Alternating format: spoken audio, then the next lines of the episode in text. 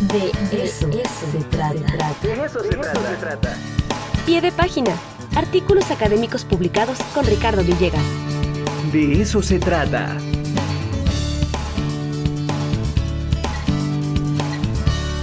Y bueno, pues ya está con nosotros, ni más ni menos, que el doctor Ricardo Villegas Tobar, conocido aquí en el De eso se trata como el detective de la ciencia. Tocayo, ¿cómo estás?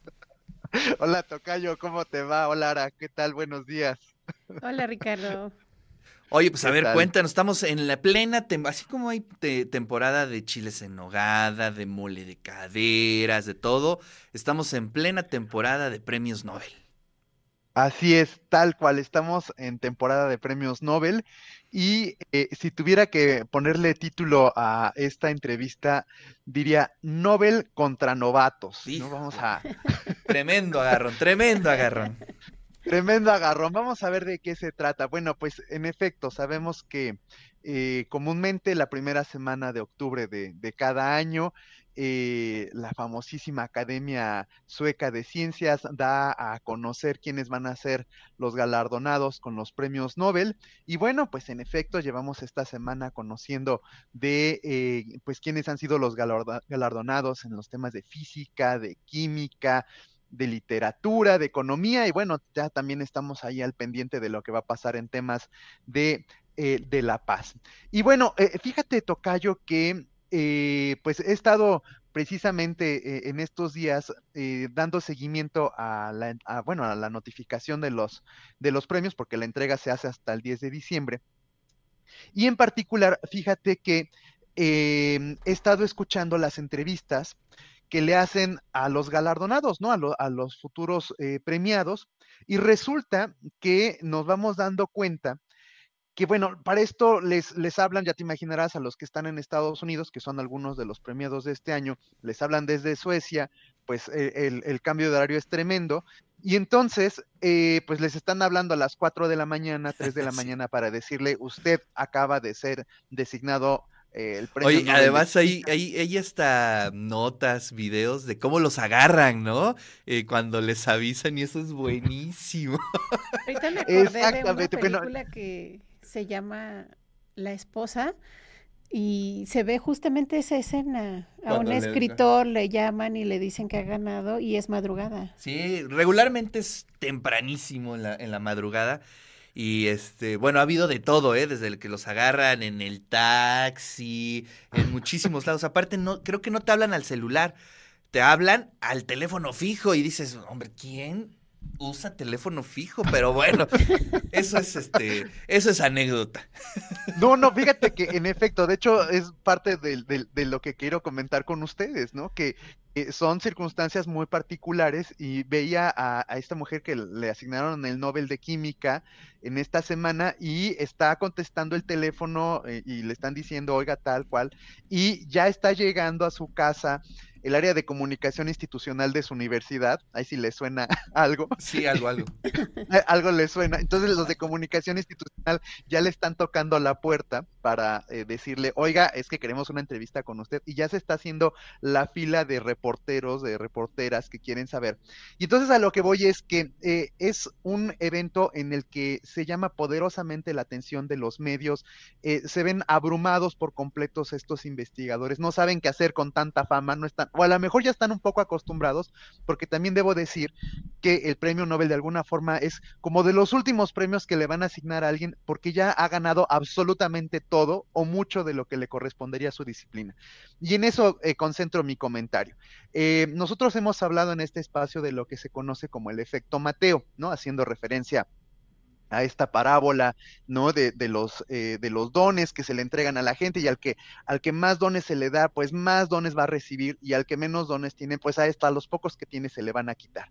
Y en ciencia sabemos que pasa mucho eso, ¿no? Entonces, el que tiene eh, el Nobel, pues ya tiene un montón de premios antes y le van a seguir llegando más por el simple hecho de que ya obtuvo ese, ese nivel eh, de amplio reconocimiento. Y a los investigadores, a los novatos, ¿no? Que apenas están haciendo su nombre, pues resulta ser que ni siquiera los van a considerar para las subvenciones, eh, porque ya hay alguien que se los llevó por mucho. Entonces, eh, fíjense que se hizo un estudio hace muy poco tiempo en Estados Unidos para cuantificar, bueno, para, para saber cómo es que se comportan los revisores de los artículos científicos cuando se les da a saber el nombre de los autores. Es decir, sabemos que en ciencia la publicación normalmente es eh, revisada y esa revisión se conduce bajo el modelo de eh, doble ciego, es decir, e, el, el, revisor no conoce quién es el autor precisamente para evitar una desviación y dar una preferencia de publicar algo solamente por el nombre de quien lo escribe, independientemente de la calidad. Bueno, en este ejercicio, en este experimento, lo que se hizo es que se le envió eh, un artículo del área de economía a eh, un grupo muy numeroso de revisores con la eh, peculiaridad de que le decían, bueno, en esta ocasión le vamos a decir quién es el autor de este documento.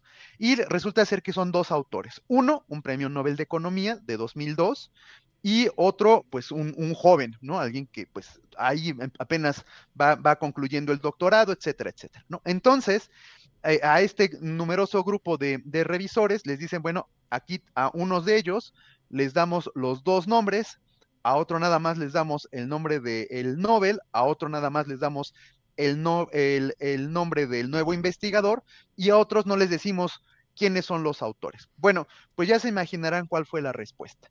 Que eh, para eh, aquellos revisores que se les notificó quién era eh, el, el, autor y este era el Nobel de Economía, bueno, pues todos no solamente eh, aprobaron la publicación, sino que elogiaron los resultados, ¿no? Dijeron, qué bárbaro, es usted, eh, qué, qué, qué, buen trabajo, ¿no? Usted está haciendo un aporte a la disciplina. Y por supuesto, cuando solamente iba el nombre de este recién egresado del doctorado, pues eh, algunos rechazaron el artículo, otros dijeron, eh, pues está bien, pero hágale ahí algunas eh, correcciones sustanciales. Entonces, eh, lo que queda claro tristemente es que cuando pues se reporta de alguna forma quién es el, el, el, autor y este autor es muy famoso, pues seguramente le van a decir que sí. Entonces, bueno, yo creo que en el área de literatura, donde ustedes son los especialistas, ahí sí no hay forma de esconder el nombre del autor, ¿no? O sea, su, su, editor sí o sí tiene que conocer el nombre y pues no es lo mismo que digas yo soy Octavio Paz a que yo diga, a que digas yo soy Ricardo Villegas. Pues quién sabe quién es este segundo, ¿no? Y ese no le vamos Obviamente a... yo publico a Ricardo Villegas, hombre. sí, hombre. Gracias, faltaba más, faltaba menos, ¿no? Pues. ¿Tú qué? Mira, aquí está, está la coordinadora de publicaciones de filosofía. La y coordinadora letras, de Obviamente se va a ir con Ricardo Villegas, obvio. Gracias, doctora. Gracias por publicarme. Oye, pero qué interesante. Y bueno, pues sí, ese es el espinoso camino, pues que hay que recorrer en la ciencia, ¿no? Finalmente, pues este se tiene que ir en el camino ganando el prestigio, el nombre, el renombre. A veces no es tan justo, pero pues este, pues es lo que hay, ¿no? Parece que eso sí no tiene vuelta de hoja, Tocayo.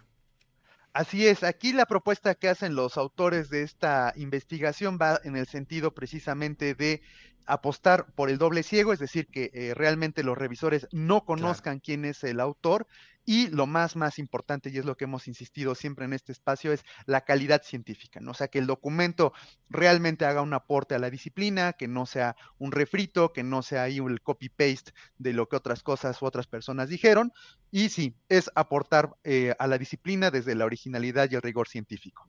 Maravilloso. Tocayo, muchísimas gracias. Te mando un fuerte abrazo. Buen fin de semana. Abrazo, nos vemos. Bye.